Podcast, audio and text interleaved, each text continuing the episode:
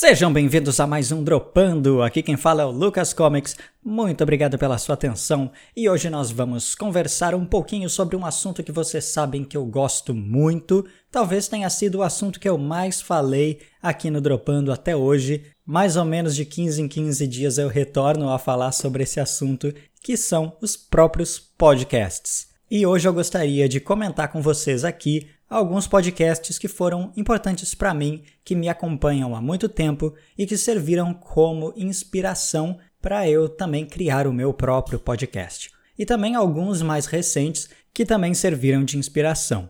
A ideia hoje é fazer um negócio também sem cortes, ó, cachorro no fundo. O objetivo hoje é ser o programa um pouco menos editado e mais dinâmico. Então, se tiver um cachorro latindo no fundo ou algum outro barulho, saibam que a culpa não é minha. Eu não poderia começar falando sobre outro podcast que não seja o Nerdcast. Então, o Nerdcast é, é, com certeza o podcast que eu escuto há mais tempo, já tem aí uns 10 anos que eu escuto, regularmente há pelo menos 8 anos, então já tem bastante tempo que eu conheço eles. Eu comecei a escutar bem lá atrás, quando os programas eram bem mais simples, editados pelo próprio Jovem Nerd Vazagal. Hoje a empresa Jovem Nerd é bem mais complexa, então eles têm é, várias frentes de serviço, né? Então eles têm um pessoal terceirizado que faz a edição dos vídeos, que faz a edição dos podcasts é um negócio de altíssima qualidade, com uma edição impecável, com uma qualidade de som impecável, e são sempre temáticas que são relevantes, apesar de que, é lógico, tem muito programa, eles já estão aí com mais de 700 programas, então tem muitos temas que não são tão interessantes para mim, que eu acabei não ouvindo, mas eu posso dizer que eu ouvi boa parte desses programas aí, a maior parte provavelmente nesses últimos 10 anos que eu escuto eles. É certamente o maior podcast do Brasil, mas hoje ele talvez não seja o mais relevante. O mais relevante, eu já falei aqui, é o Flow Podcast. E aí eu vou recomendar eles também, porque eles têm assuntos que são sempre interessantes, eles conversam com todo tipo de gente, e isso é muito importante, né? Eles dão espaço para todo tipo de pessoa estar ali no programa, conversar com eles como gente normal. Isso é muito legal também, é outro podcast que eu escuto bastante. Um podcast que já faz bastante tempo que eu não ouço, mas eu gosto muito, é o 99 Vidas. Eles costumam falar sobre games, então é um podcast sobre jogos, mas eu gosto muito mais dos programas que eles fazem sobre a vida e coisas comuns. É um podcast sobre nostalgia, então eles falam muito de jogos antigos e aí eventualmente tem alguns programas especiais que falam sobre a infância deles ou outros assuntos que estão ligados à cultura do gamer e das pessoas que cresceram né, nos anos 80, 90 com os videogames e tal. É, tem muitas histórias engraçadíssimas, tem alguns episódios que são incríveis assim, que tem histórias que é de chorar de rir. Eles são muito divertidos, é uma equipe ali de, de amigos de todos os lugares do Brasil. Então tem um carioca, tem um paulista, tem dois nordestinos ali. Então é um pessoal que é bem diferente entre si, mas que eles compartilham de memórias muito parecidas e essas memórias também são muito parecidas com as nossas, da nossa infância, da época que a gente era pequeno, ia na lan house, ia na locadora. Então tem tudo isso ali nesse podcast, nessas histórias deles.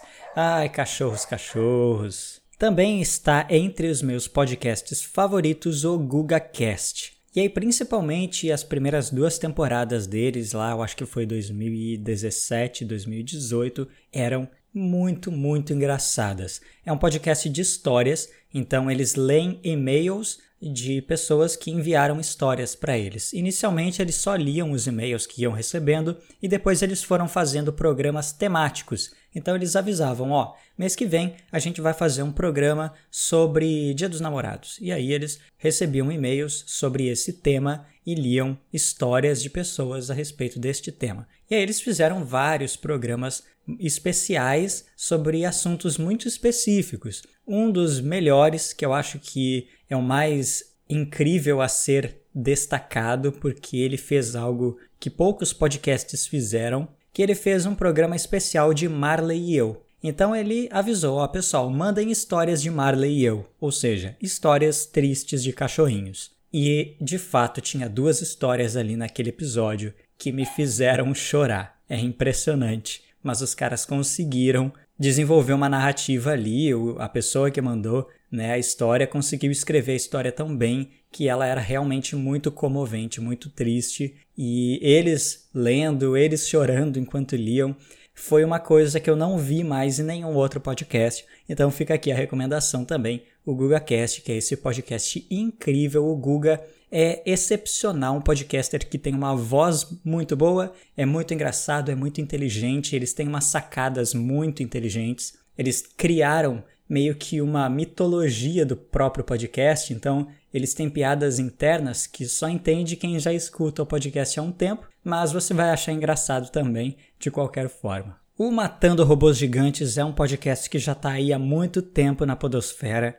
Os caras são bem antigos, eles sabem muito bem o que estão fazendo. Eles fazem esses programas comentando sobre produções de entretenimento, jogos, filmes, enfim, e são sempre comentários muito engraçados. Eu gosto muito desses caras, eles são muito divertidos. Eles sempre te levam para algum raciocínio muito bizarro que eles tiram da cachola deles, principalmente o Didi Braguinha. Ele é um cara que é bem famoso no YouTube hoje em dia, mas ele apareceu pela primeira vez aí no Matando Robôs Gigantes, e ele é o cara que tem umas sacadas muito geniais assim e bizarras, uns pensamentos muito estranhos, mas que são muito, muito engraçados, divertidos. A dinâmica deles é muito legal. Fica aí a recomendação também, Matando Robôs Gigantes. E ao longo dos anos eu sempre escutei muito podcast, só que eu não escutava nada de podcasts alone, né? Esse podcast monologando como eu faço. Eu não gostava, eu não gostava da dinâmica. Até eu começar a acompanhar alguns podcasts de notícias.